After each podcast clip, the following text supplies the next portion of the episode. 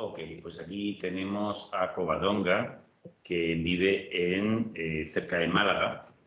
¿Y qué tal, Covadonga? ¿Cómo estás? ¿Que es profesor? Sí, soy maestra de primaria. Eh, muy bien, la verdad que muy bien. Y, Begoña, digo, y, Covadonga, que hizo terapia con Begoña Ojeda, que es una de las psicólogas de nuestro equipo, y eh, nos va a explicar su experiencia em, con la terapia. Oye, eh, Covadonga, cuéntanos qué tenías tú, que yo creo que básicamente, antes lo hemos hablado un poquito, tenías, te entró como ataques de pánico que te entró conduciendo, entonces tenías ataques de pánico, sobre todo conduciendo, pero en general también. Luego eh, se complicó con un poco de TOC o con mucho TOC y fue eso. Pero cuéntanos qué, en qué consistía estos ataques de pánico y este TOC que tú tenías. Pues, como te he comentado antes, al principio empezó con el coche, iba conduciendo tranquilamente, que a mí me gusta mucho conducir y, me, dio, me dio un ataque de pánico y claro, luego se fue generalizando a otro ámbito y como no podía afrontarlo, no podía realizar la exposición, pues claro, ya se generalizaba en todos los ámbitos de tu vida. Entonces estabas trabajando en el cole, te daba ataques de pánico, estabas sola en tu casa, te daba ataques de pánico, estás comprando.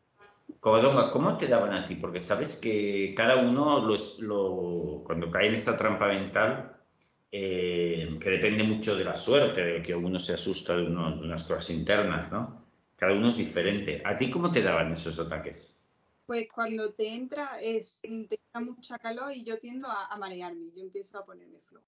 Vengo floja, floja, floja. Y el susto, siempre, el susto yo creo que es común a todo el mundo. ese impacto que te deja, ¿no? sí, eso seguro. Que no te, puede, no te puedes mover. Pero entonces era como mareo, ¿no? Mareo y calor y mareo.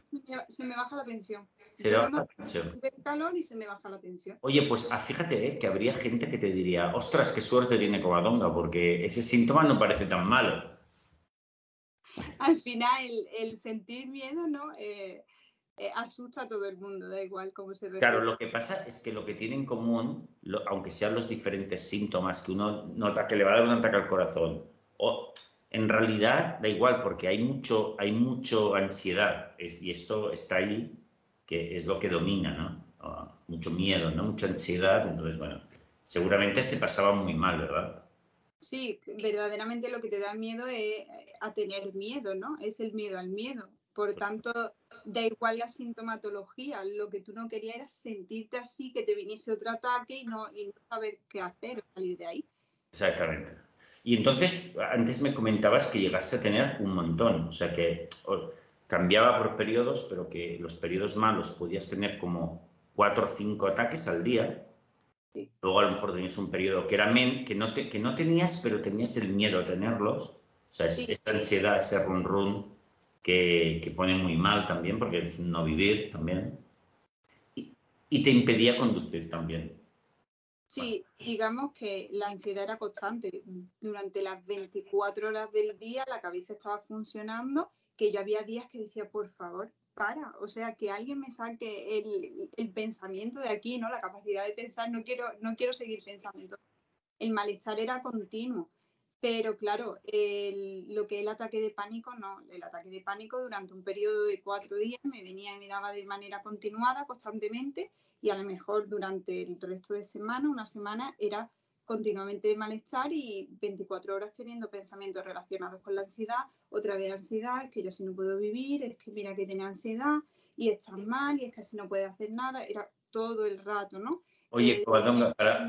Que ya estaba una semana antes pensando que tenías que hacer ese viaje y eso te genera para mucha gente, cuando, cuando, cuando la gente lo tiene, siempre luego lo describe. Dicen, ostras, es que era como una maldición. O sea, era como si me hubiesen entrado ahí Además, como es bastante incomprensible, porque claro, una enfermedad normal, al menos sabes lo que tienes, lo que tienes que hacer, pero esto es como una maldición, ¿no?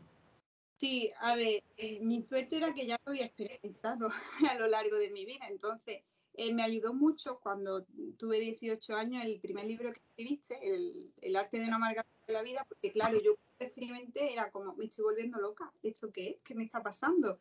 Y cuando tú coges ese libro y ves que no eres la única persona, que todo experimenta, que tiene los mismos síntomas y, eso, pues eso te ayuda mucho. Entonces, como yo salí, eh, era como, jolín, otra vez, otra vez no, pero sí, ¿por qué otra vez a mí? ¿Por qué otra vez así, no? Pero, o sea, estaba más familiarizada con eso. Así, porque eh, también me has explicado antes que tú, desde, joven, desde más jovencita, porque eres jovencita, desde más jovencita, ya te había, ya te había dado algo de ansiedad en diferentes ocasiones, pero bueno, se había ido o era menor. Lo que pasa es que justo durante la pandemia y tal ya te dio muy fuerte. ¿Verdad? Que para poner un poco en... ok, y, cuéntame, el, el TOC que tú tenías, eh, ¿en qué consistía? Pues el TOC que yo tenía era relacionado con el... Eh, no voy a soportar o no voy a aguantar estar así, ¿no? Eh, porque justo antes de, que me diese la ansiedad tuve varios casos asociados con personas conocidas que habían tomado la, decisión de quitarse la vida, entonces era ya está, ellos sienten lo mismo y como no han sido capaces de gestionar esto, están tan desesperados que han tomado esta decisión. Entonces, claro, por ahí me entró el toque y era, ¿y si tú en un futuro esto no lo superas nunca y también tomas esa decisión? No, no, yo cómo voy a tomar esa decisión? Tú, tú que has superado siempre, tú que eres fuerte, tú que... No me puedo permitir eso.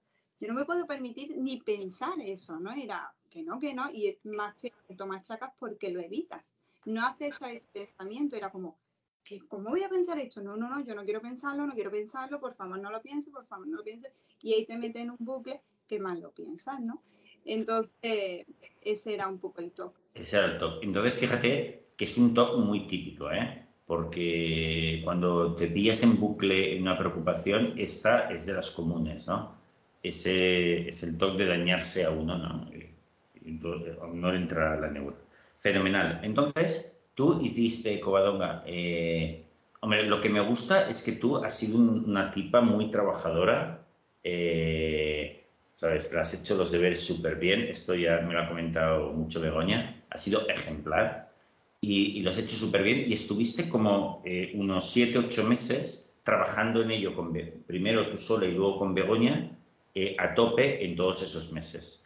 Oye, ¿ahora cómo estás? Porque mucha gente se preguntará, bueno, ¿y cómo estás después de este trabajo de exposición fuerte? Que de 0 a 10, ¿qué nota te pondrías tú? Un 9, 9 y medio. Muy bien. ¿Eso qué significa a nivel cualitativo? Ahora, por ejemplo, ¿cada cuánto tienes ataques de ansiedad? No tengo tanto, ya me vienen pensamientos intrusivos, me pueden incluso de pronto me vienen pensamientos, te bloquea la sensación, pero no me preocupe, bueno, igual que viene o sea, ya el TOC, lo que antes utilizaba en un pensamiento que era constantemente ese miedo, ahora digamos que utilizo eh, una frase, ¿no? Igual que viene se va, igual que viene se va, igual que viene se va y se va. Y si hay días que pues, te vienen simplemente y tienes dos días más malos de pensamiento intrusivo, porque los hay. ¿Sabes? Que no quiere decir que tú tengas un 9 y que tú no vayas a experimentar ni vayas a tener miedo. ni No, el miedo lo tienes, pero ya no te preocupa. Es como, sé que va a pasar y sé que lo voy a hacer. o sea que el top te puede venir eh, alguna vez, pero dura cuánto? ¿Minutos? ¿Segundos? Sí. Y si hay un día que dura un día, es como, bueno, mira todas estas semanas que bien estado y todos estos días, qué contenta he ido a trabajar, qué contenta he hecho esto. Entonces, fíjate, nos pondríamos esa nota. Vamos a ponerle un 9.25, ¿vale? Eh, yo que soy mido a tope, perfecto. Yo creo que es muy buena nota la que te has puesto porque estás en esa circunstancia de que el TOC prácticamente no lo tienes, cuando viene dura muy poco, algún día te puede venir un poco más, pero no te da miedo. O sea, estás en la fase que siguiendo trabajando cada vez te acercarás al 10. La terapia ya la has acabado con Begoña muy recientemente porque te ha dicho, oye, ya, ya estás para que tú acabes sola, ¿sabes? Sí. ¿verdad? Es que le, siempre me decía, tú sabes que hay que hacerlo sola. Digo, sí, yo sé que eso es parte de, la exposición, ¿no? Porque ya, ya tomas como soporte, ¿no? O como amuleto, ¿no? A, tu terapeuta. Hay momentos en los que también tienes que soltarlo. Fenomenal. Begoña lo ha hecho muy bien. Porque nosotros solemos hacer esto cuando en, nuestra, en nuestro centro, cuando la persona ya está en un 9, 9,5, ya queremos que, lo que acabe sola precisamente por lo que tú, Covadonga, acaba de comentar, porque es importante que la persona tenga total autonomía y ya para siempre llegue al 10 y sepa que, que siempre es la persona quien lo hace, porque este trabajo es muy personal, es el trabajo más personal que hay, porque la exposición solo la hace uno. Nosotros somos solo quizás un entrenador, un guía que te va diciendo, oye, has hecho un buen tiempo, venga, tienes que hacer más, un poco más. O sea, nosotros hacemos un poco esto. ¿no?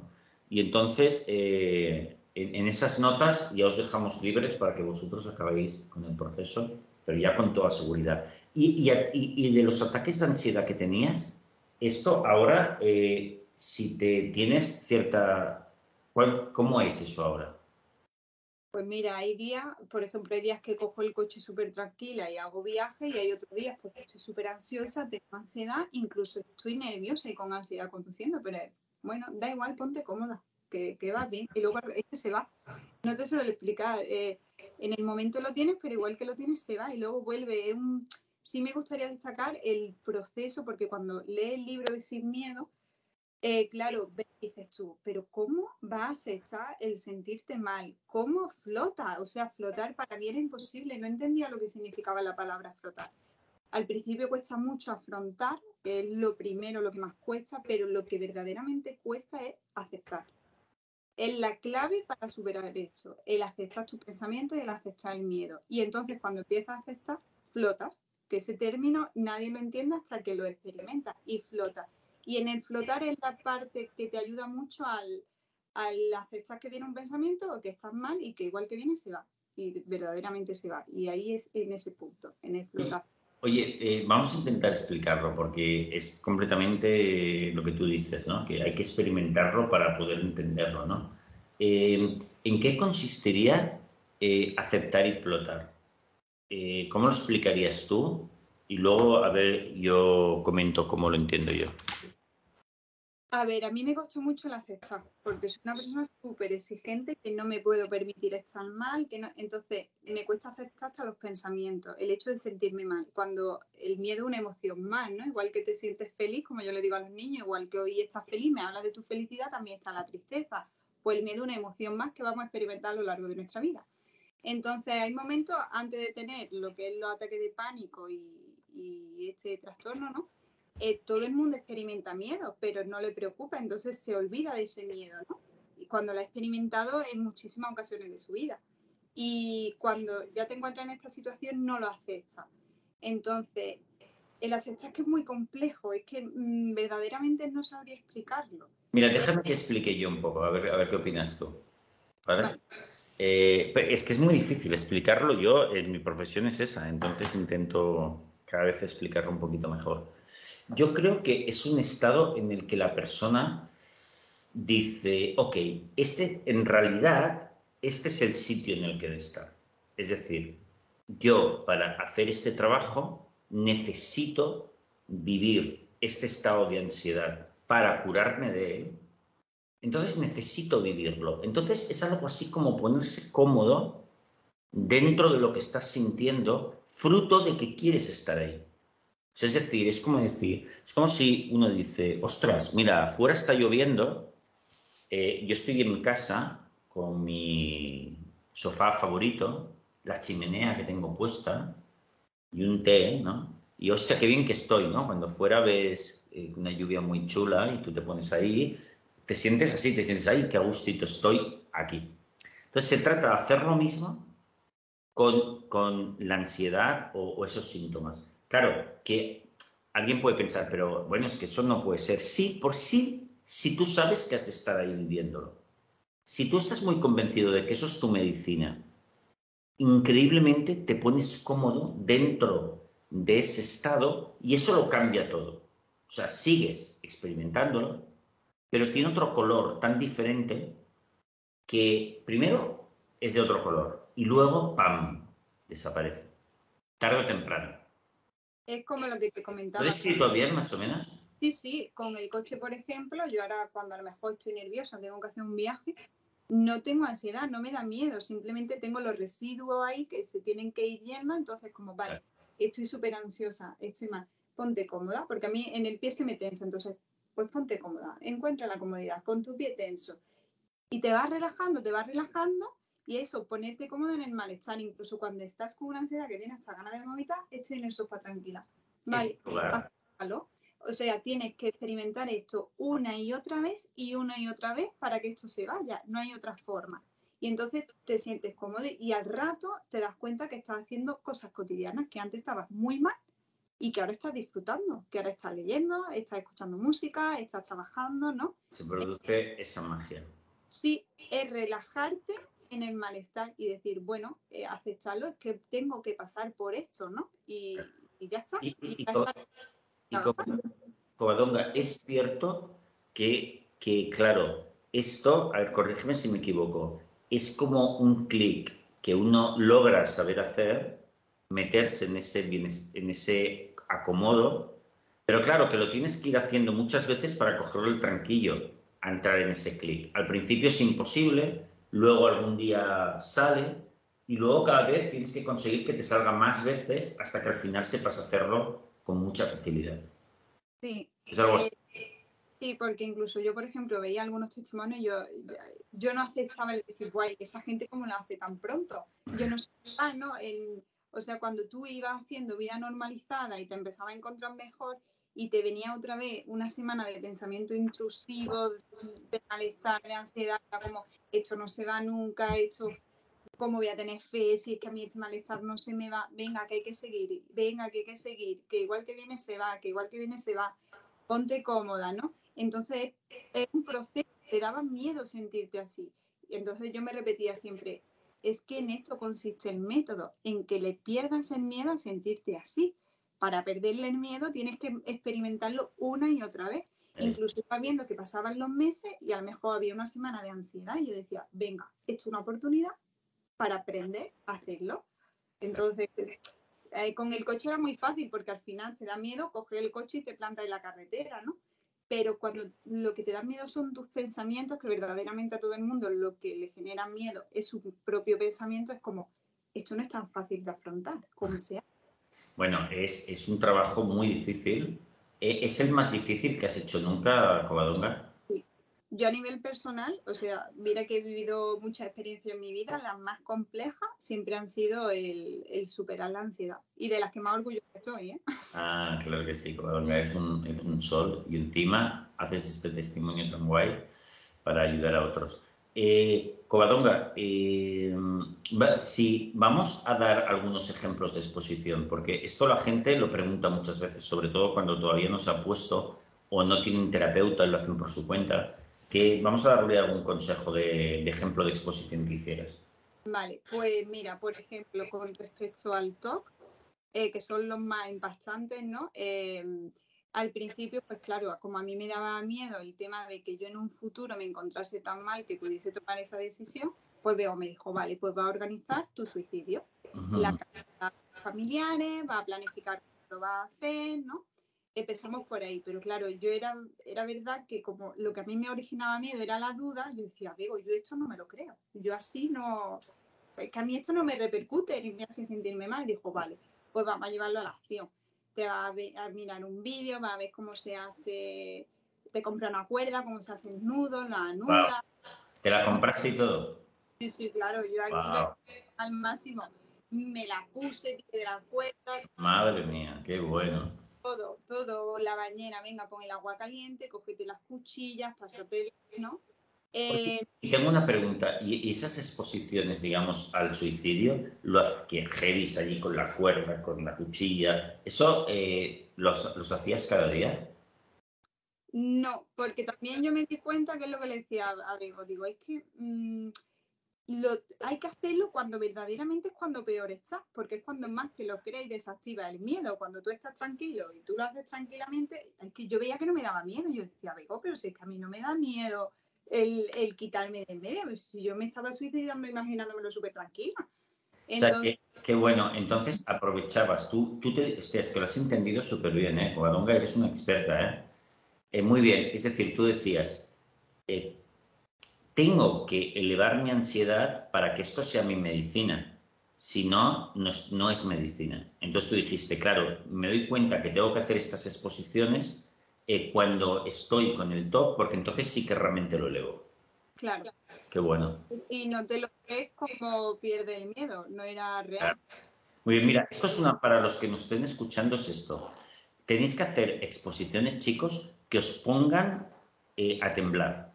O o sea, que os pongan en el peor de las situaciones mentales que podáis con respecto al top. Entonces, escoge exposiciones que te pongan súper mal, porque esto indica que te estás exponiendo al, temor. Nosotros cuando, como psicólogos, eh, ayudamos a diseñar esas exposiciones, siempre tenemos en mente que tiene que ser algo que te ponga muy mal y lo comprobamos.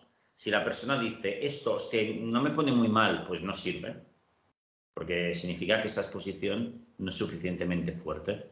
Oye, ¿y de las exposiciones a, los ataques de ansiedad, alguna a destacar? Em, sí, por ejemplo, yo me di cuenta que cuando me expongo así de forma brusca, como mi miedo es la incertidumbre, verdaderamente el toque era el estar mal y el no desconectar mi cabeza, verdaderamente era, pues sigue pensando. Yo ya era, tú sigue pensando, sigue, aliméntalo, ¿no? Y verdaderamente, porque hay muchas personas que dicen, bueno, lo hago, porque yo decía, si lo estoy haciendo, ¿por qué no, no veo el efecto? Porque verdaderamente lo que le tienen miedo es a su pensamiento, ¿no? Entonces, le idea seguir pensándolo y pensando y decir, venga, ahora que estoy fatal, voy a encontrar la comodidad, voy a sentarme tranquilo, ¿no? Esa es la exposición verdadera, ¿no? Y luego también con el coche hice algunas para el tema de la ansiedad, que era pues eso, conducir en viaje de, de dos o tres horas, ¿no? Wow, dos o tres horas, ¿eh? Mira, eso sí que mola, ¿eh? Muy bien. Hay que hacerlo, hay que cuando es para conducir, chicos, tienen que ser conducciones muy largas. Sí, luego también vi que como mi afán era de controlar todo, pues claro, era como, al final me siento segura si todos los días cojo el coche y conduzco. Entonces era, no, no, ahora va a conducir cuando tengas que conducir, con el tiempo en el que tengas que conducir y con las condiciones climatológicas que haya, ¿no? Entonces, claro, a lo mejor era ahora en dos semanas no lo coge, ahora lo tienes que coger, hay lluvia, es de noche, hay puentes, ¿no? Otra de las últimas exposiciones que hice fue que me, me fui y me dijo, Vego, tienes que hacer un viaje solo. Digo, vale. Digo, entonces, digo, ¿dónde lo hago? Porque si yo me voy a Madrid o Barcelona, me entretengo viendo museos, digo, ni tan mal me dijo algo que te dé mucho miedo. Entonces dije, vale, pues voy a coger el coche, me voy a ir a un pueblo de hecho de una aldea perdida, me fui a la Alpujarra de Granada, mm. Pueblo de hecho que está en Altillo, a Capileira, y allí eh, eché el, eh, cogí una habitación, ¿no? Cogí mi coche, me fui para allá y allí eché la noche. Yo decía, me levanté a las 5 de la mañana de, de, mi corazón, ¿no? De escuchar mi corazón. Pero era eso, es lo que decía, dice, está genial porque ya son residuos, yo sabía que yo iba a volver y que el viaje lo iba a hacer tranquila, ¿no? Pero estaba, o sea, no era como el seguir manteniendo, siempre tienes que estar en contacto, ¿no? Con, con la sensación. Entonces eso, cogí mi coche, me fui a la Alpujarra, eché yo mi día, dormí, luego me volví y también. Oye, Covadonga, ¿estás, para terminar, estás contenta de haber hecho este trabajo y, y de lo que has conseguido? como he dicho, es lo mejor que siempre puedo hacer. ¿Es lo mejor? Sí, luego cuando ve a la gente le dice, de verdad es lo que funciona, que te lo digo de verdad que funciona. Eh, verdaderamente es lo mejor que puedes hacer. Entonces yo, yo sé que todo el mundo le cuesta trabajo el, la primera parte, el afrontar a gente que no consigue dar el paso por el miedo a afrontar. Y luego verdaderamente siempre es peor la sensación que te produce cuando estás pensando a cuando verdaderamente está ocurriendo. Entonces, que lo tienes que experimentar una y otra vez, incluso cuando lo experimentas, habrá un día que lo, te sientas muy bien, como con el coche, que haga el viaje estupendamente y diga, ¡guau, qué tranquila! Si he disfrutado del viaje, del atardecer, y a lo mejor la próxima vez que lo haga lo vuelves a hacer nervioso y lo vuelves a hacer con ansiedad, ¿no? En eso consiste, en hacerlo una y otra vez. Oye, y ahora te encuentras porque mucha gente lo explica esto, ¿no? Que después de haber hecho ese trabajo, de haberse liberado de esa problemática, ostras, que vives más feliz, vives con una, un disfrute de la vida especial. ¿Es tu caso también? Sí. A ver, yo siempre he sido una persona positiva, ¿no? Siempre, incluso en el malestar, siempre he encontrado las cosas buenas pero es cierto que no, o sea, antes me delimitaba mi vida y era como, Jolín, si me apasiona mi trabajo y no estoy disfrutando y, no estoy dando todo lo de mí, entonces estaba apagado, incluso había semanas que se podría decir que la ansiedad te origina depresión, no escuchas música, eh, desconectas, estás en una reunión y no estás pensando en, lo que hay en esa reunión, estás en tu mundo, en una burbuja paralela, ¿no? Entonces no estás viviendo verdaderamente, ¿no? Y, ahora es más consciente, ahora es como digo, digo, es que ahora veo mi coche y veo las nubes y me fijo, digo, ay, mira qué bonito. Entonces, es muy diferente. Mejora la calidad de vida un montón, ¿verdad? Sí. Pues guapísima Covadonga, oye, te agradezco muchísimo tu trabajo. Es un trabajo especialmente consciente y bien hecho. Yo creo que casi te podemos dar ya el título honorífico de psicóloga porque la has entendido muy bien ¿eh? y me has ayudado incluso a mí a explicarlo eh, mejor eh, en qué consiste el, el, aceptar y flotar, que es un clic, es una cosa un poco especial, lo has explicado súper bien. Te mando un beso muy grande allí a Málaga. Y, te agradezco mucho todo. Y nada, dentro de nada alcanzarás el 10 y, y, ya verás, será, será fabuloso. Ya ni te acordarás. Llegará un momento, dentro de un tiempo, que ni te acordarás de cómo yo tuve esto. Y si me acuerdo, seguimos los pasos, no pasa nada. Perfecto, y eso todavía me gusta más porque indica que ya le has perdido el miedo a todo esto. Sí, yo sí recomiendo a la gente que lo vea que coja el libro, que lo subraye, que saque apunte. Eh, que todo lo que cuentan en los testimonios, que es verdad, que yo decía, es que a mí no me pasa, poco a poco, sigue, tú sigue, es cuestión de seguir. Que al final funciona, que hay que tener esa constancia y sí seguir los cuatro pasos, porque al principio no se entiende y cuando vas sintiendo uno vas entendiendo el otro.